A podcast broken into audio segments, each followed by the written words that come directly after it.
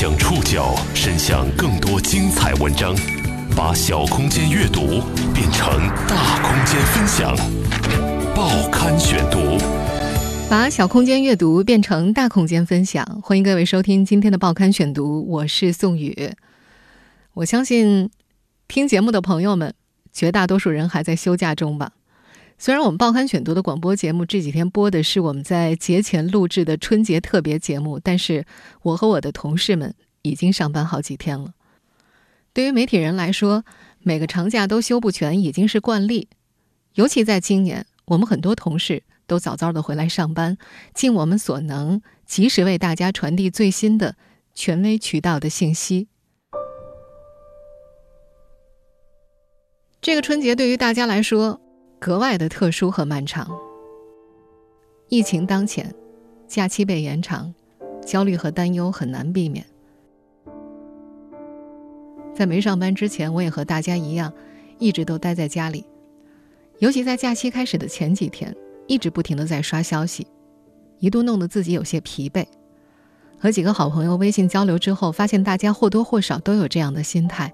毕竟，我们的同理心和手足情，会让我们非常容易在这样的特殊时期陷入低落情绪。这两天，有不少机构也开始关注和解决疫情带来的不良心理反应，网友们也开始纷纷留言，在刷不动消息的时候，放过自己。在众志成城抗击疫情的当下，我们每个人都需要积极主动的调整心态。比方说，我在这两天就和家人一起刷了好几部喜剧电影。接下来几天，对于包括南京在内的很多地区的继续被延长假期的朋友们来说，我们依然需要保持少出门、不聚集、注意个人卫生防护的状态。在接下来这段依然需要自我封印的日子，如果你感到过于焦虑了，不妨换个频道，让自己喘口气。我们报刊选读的广播节目已经恢复正常播出了，在接下来的日子里，我们会陪伴大家一起在等待中。守候希望。今天的报刊选读将和一起宅在家中的朋友分享一个当下正流行的消遣，这个消遣叫做“云监工”。武汉火神山和雷神山造医院的中国速度吸引了无数人的目光，在世界范围内，从来没有一项基建工程能有这样的关注度。四个固定机位下。六千多万人同时在线云监工，网友们给工地上的每一辆车、每棵树、每一个建筑都起了一个温暖而幽默的名字。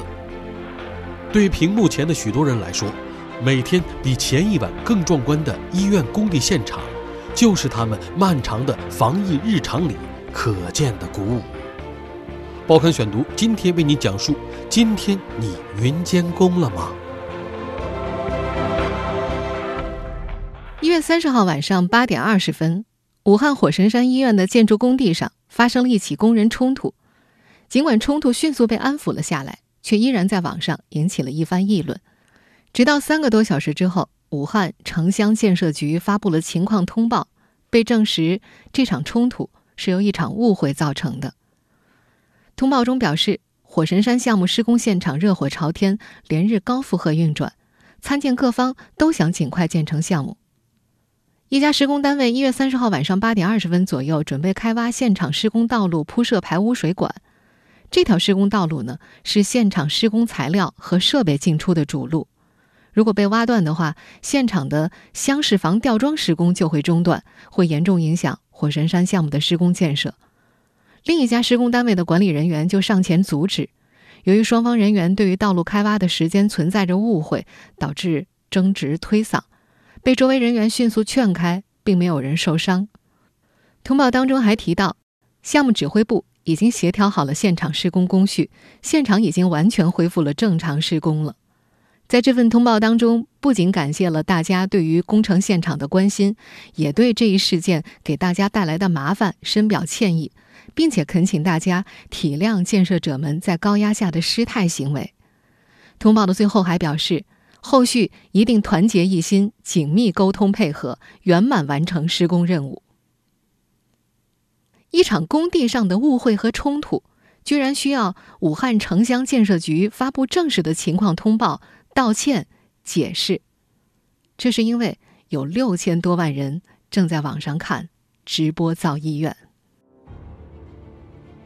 为了解决医疗资源紧张和患者与医护人员交叉感染的问题，武汉仿照北京的小汤山医院模式，新建两所医院。按照计划，位于武汉市蔡甸区知音湖大道的火神山医院会在二月一号建成，随后进行医疗设备安装调试，二月二号整体移交给军方管理。而一月二十五号动工，位于武汉江夏黄家湖区域的雷神山医院，则预计在二月五号投入使用。这两家医院都分两期工程建设，将总共为疫情最严重的武汉新增两千到两千三百张左右的床位。在建设方中建三院的配合之下，通讯部门分别在两所医院区域用三天的时间全面开通了两 G、四 G、五 G 基础设施和服务。也正是基于这些便捷的通讯服务，一月二十七号晚上八点。CCTV 旗下的央视频联合中国电信，开始二十四小时不间断地把火神山和雷神山医院的建设实景画面推送给网友。大家在央视频 App 的“疫情二十四小时高清视频直播”板块就可以看到这场快闪式的慢直播。这两天，有无数像我一样在家里待着有些无聊，又感到有些焦虑的网友们，通过这个途径去关注武汉。医院建造的最新进展。您正在收听的是《报刊选读》。今天你云监工了吗？这场直播是一月二十七号晚上上线的，一月二十八号算是直播首日，当天只有四百万人在线观看，但是两天之后，这个数字就涨到了五千万。一月三十一号，本档报刊选读首播前，已经是有超过六千五百多万人在线同时观看了。引爆第一波围观的是微博用户 Catson，这位微博用户在一月二十八号的零点二十二分发了一条微博，他推荐睡不着又无聊的网友可以看看武汉直播造医院。其实这直播造医院的画面啊，非常枯燥。我们现在听到的声音，就是《报刊选读》首播开始前火神山医院建设工地的直播的声音。雷神山的建设声音是这样的。央视和电信共同推出的直播机位有四个，两个工地各两个，镜头百年不动，也没有解说，只能够远远的看到一个热火朝天的在建工地。真正有趣的地方，在直播评论区之内。天南海北的人们在网上聚集观看施工直播，他们自称为“云监工”“网络监工”“包工头”或者“咸丰帝”。这个咸丰帝啊，可不是清朝那位憋屈的皇帝，而是指一群闲得要发疯的聚集在屏幕前的网友们。屏幕上的巨大工地里，车和人都变成蚂蚁大小。眼神稍微差一些的人根本就看不清细节，但是在云监工们的眼中，他们却都成了拟人化的小可爱。他们给画面当中的每一辆车、每一棵树、每一个建筑都起了一个温暖又幽默的名字。比方说，体型娇小的叉车统一叫做叉匠，蓝色的挖掘机叫做小蓝或者蓝忘机，混凝土搅拌车被叫做欧尼匠。呕出水泥的意思。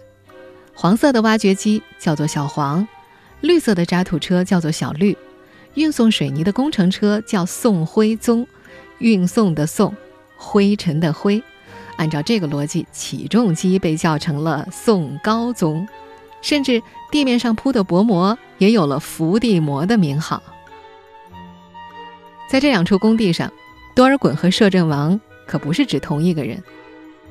多尔衮专指压路机，因为压实地面滚来滚去，所以被取名叫做多尔衮。而摄政王指的是给大家直播的四个不会移动的摄像头。在一月三十一号下午，火神山的直播信号一度出现了故障，有一群网友在评论区里呼喊着：“摄政王身体有恙，快传太医呀！”在这两处建筑工地上，白居易可不会写诗，他指的是那些刚刚安装的。白色一居板房，在大家围观直播的几天里，工地上的白居易已经越来越多了。在这里，吴三桂也不会打仗。如果不做提示的话，绝大多数人可能都不会想到，吴三桂居然指的是火神山一号直播视角内画面最底下的三棵绿色大树。在静止的镜头之内啊，这三棵树的存在感其实是非常低的，只有现场的风特别大的时候，它们才会不停地摇摆。从画面的特征来看，这三棵树大概率不是桂花树，但是这丝毫不影响网友们狂欢的热情。更有心者。从左到右三棵树，分别管它们叫做吴大贵、吴二贵、吴三贵。甚至有喜欢某个型号车辆的人自发组成了粉丝团。原本只存在于饭圈之内的妈妈粉，甚至也在这里的评论区出现了。评论区里会不时闪过“小红辛苦啦，妈妈爱你啊”这样的字样。参与云监工的咸丰帝们，当然也不会一直守在一个镜头前。而是在两所医院之间不时的切换，并且在评论里实时讨论另一边工地的状况。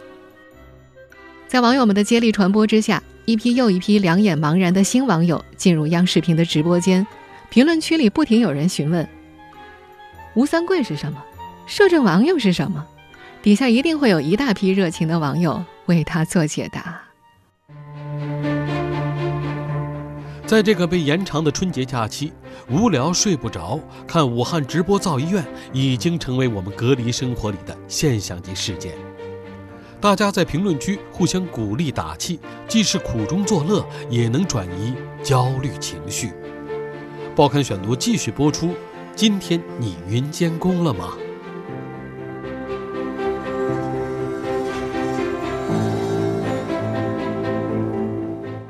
央视。并不是唯一一家在这个漫长假期开通武汉医院建设现场慢直播的媒体。澎湃新闻和中国移动也在医院的建设现场架设了基站，为网友们提供二十四小时的实时画面。和央视频不同的是，澎湃的直播信号呢是两家医院各一个固定机位，并且还配上了音乐。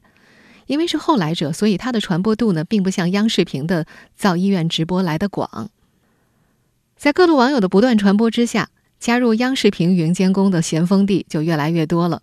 比如来自我们南京的一些网友们会自称叫做“南京咸丰监察小组”等等等等。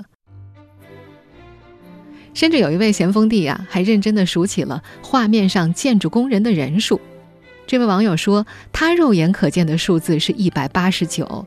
尽管在那么小的画面里，想要看清楚现场施工人员是非常非常不容易的，但是在无聊的网友面前，这一切都不是难事。可实际上，根据央视的报道，在现场施工的人员远远不止一百多人，工地上最多的时候，同时有超过四千人一起加班加点。也并不是所有的观看者都是建筑领域的小白。央视频用户麦田守望者是中建三局的施工人员，他曾经在二十八号登上直播平台，向大家解答画面当中修建的进度，科普某辆设备的名称以及这设备正在做什么。而就在他直播科普的时候，还有一位匿名的用户艾特他，向他提出建议，说是施工现场应该把某个下坡处的坑给平整一下，否则泵车经过的时候会太颠簸，不安全。和线上欢快的讨论形成鲜明对比的是，工地上忙碌却沉默的工作人员们。在二十四小时直播画面里穿梭不息的车辆里坐着的，自然是废寝忘食的工人们。他们工作的这片区域成了武汉封城之后人员最密集的地点之一。因为这个疫情嘛，很严重，是不是？出我们的一份力嘛，为了火神山医院，也为我们整个中国嘛，我们医院贡献我们的自己的一份力量。我们现在听到的是黎世平拍摄的现场建设者的声音，在两家医院的施工现场都保持着二十四小时轮班无休状态。为了赶工期，有些工人只能够睡在自己的施工车辆里。呃，大家是自愿来的还是公司比如说要求大家来的？都是自愿来的。对对对。早点把这个病情解决掉，我们就还早点出来嘛。在家里待着也受不了啊。大家都是武汉人是吧？对，都是附近的。从这段视频报道，我们可以听到雷神山医院组织开建的时候，各地匆匆赶来的工人们都是自愿的，他们甚至没谈报酬就主动过来了。有没有提供报酬的事儿？没有，应该是有，没谈，无所谓的，义务的也行，是为了病人嘛。这两处工地显然都属于人员密集场所，口罩等防护物资需要紧急争取社会援助。我们看一下，做鼻子，反正不好，还有负。你们口罩戴的没戴好，没戴。在直播画面上，我们可以看到，到了中午十二点半左右，大多数工人会把手中的工作暂时搁下，匆匆吃上一顿算不上热乎的午饭。这时候，在线上氪金就成了人气最高的需求，网友们会热烈讨论着应该给直播间增加打赏的功能，众筹为防御捐款什么来着的。对于一部分热衷云监工的包工头、咸丰帝们来说，在线上看武汉直播造医院是他们的一种心理安慰。直播间的互动可以缓解他们的紧张情绪。实际上，早在疫情初期，疫情紧急心理危机干预就已经被重视了起来。一位来自河北的名叫陶吉的网友一直在关注疫情进展。当他所在的城市出现第一例确诊患者的时候，这个女孩就开始失眠了，脸上冒痘痘，情绪变得非常容易波动，根本就没法集中注意力。她意识到自己已经处于心理过载的状态，越紧张就越想刷手机，刷手机又会导致自己越加紧张。而自从有了造医院的慢直播之后，云监工就成了他每天生活的固定环节，睡前。在直播间里刷刷小叉车，一觉醒来，看见工地上又多了一处建筑，白居易变多了，他就觉得自己的心情明朗了几分。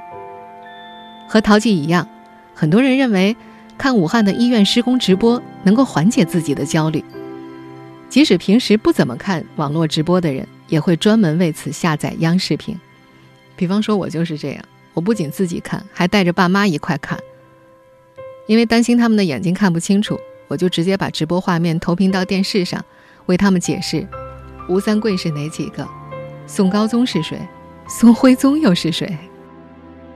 我发现有很多人会像我一样，把直播画面投屏到电视上，把手机用来聊天。在人人自我隔离的孤独无聊的氛围里，人们能够实现互动，一起胡侃，从而实现了遥远却靠近的相互陪伴。而观看直播呢，也提供了一种亲身关注防疫建设的参与感。有位网友在观看直播之后，就对中国速度有了更强的认同，对疫情尽早结束更有信心。的确，在直播画面里看到被昵称为“白居易”的白色板房越来越多的时候，我们的内心都会有一种越来越安定的感觉。世界是多元的，事件也不可能只有一面，一种传播方式。当这场网络集体围观造医院演变成几千万人共同参与的集体狂欢，当原本属于娱乐圈的饭圈文化和我们正在经历的艰难现实结合在一起时，一定会在传播的过程中出现不同的观点和不和谐的声音。报刊选读继续播出。今天你云监工了吗？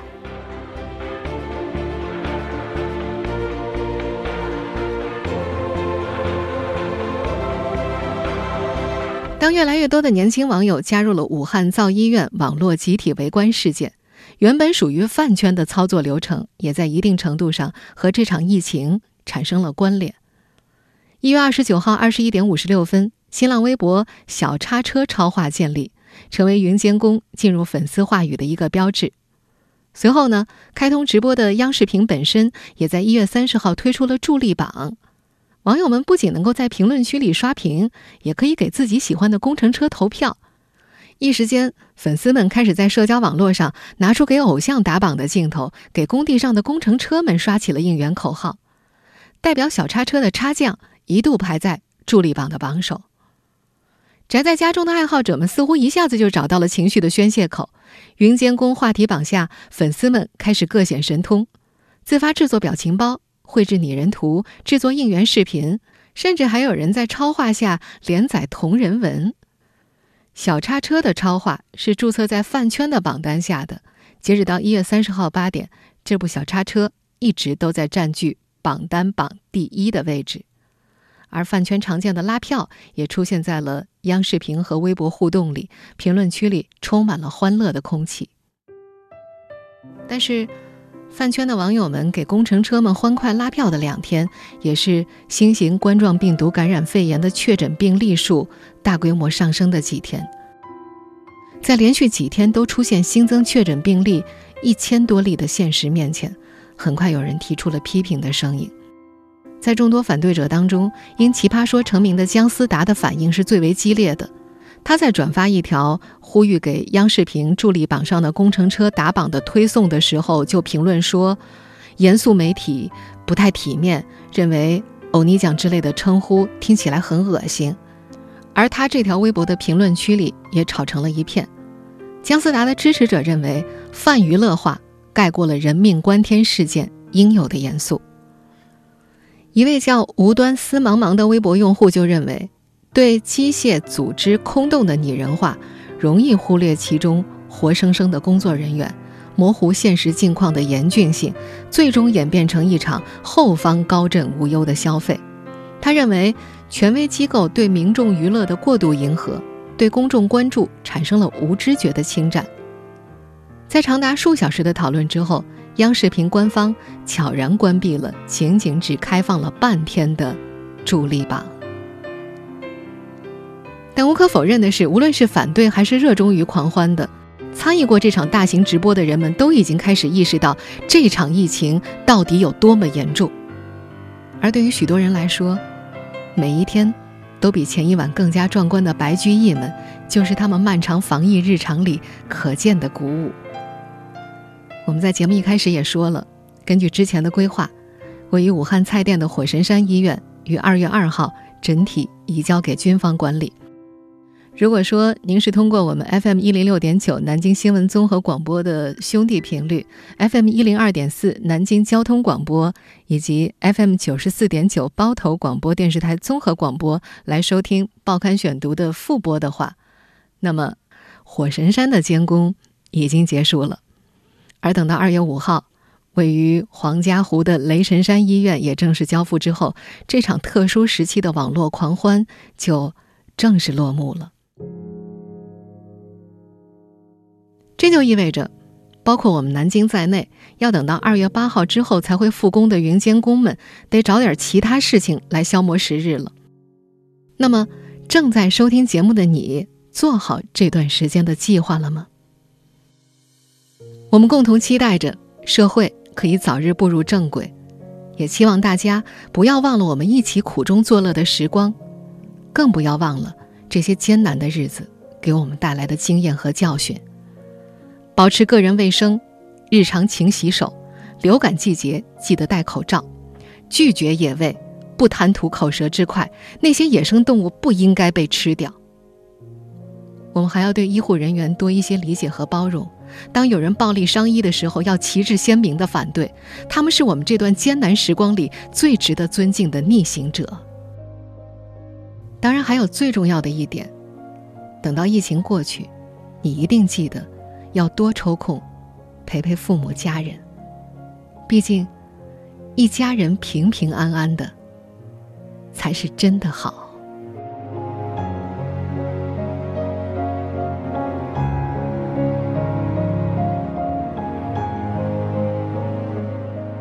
听众朋友，以上您收听的是《报刊选读》，今天你。云监工了吗？我是宋宇，感谢各位的收听。今天节目内容综合了《新京报》《财经天下周刊》《南都周刊》的内容。收听节目复播，您可以关注《报刊选读》的微信公众号“宋宇的报刊选读”。我们下期节目时间再见。我身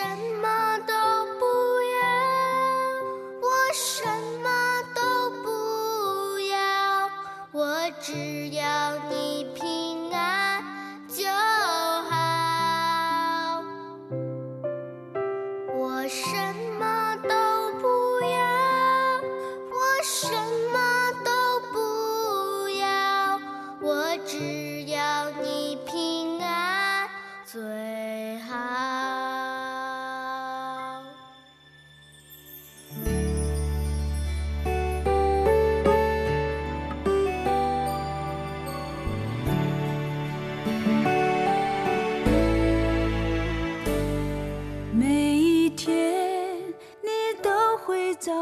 的出家门口，为了新的一天工作学习再加油，放心吧，我一直都会站在你身后，看你享受快乐又平安就好。每一。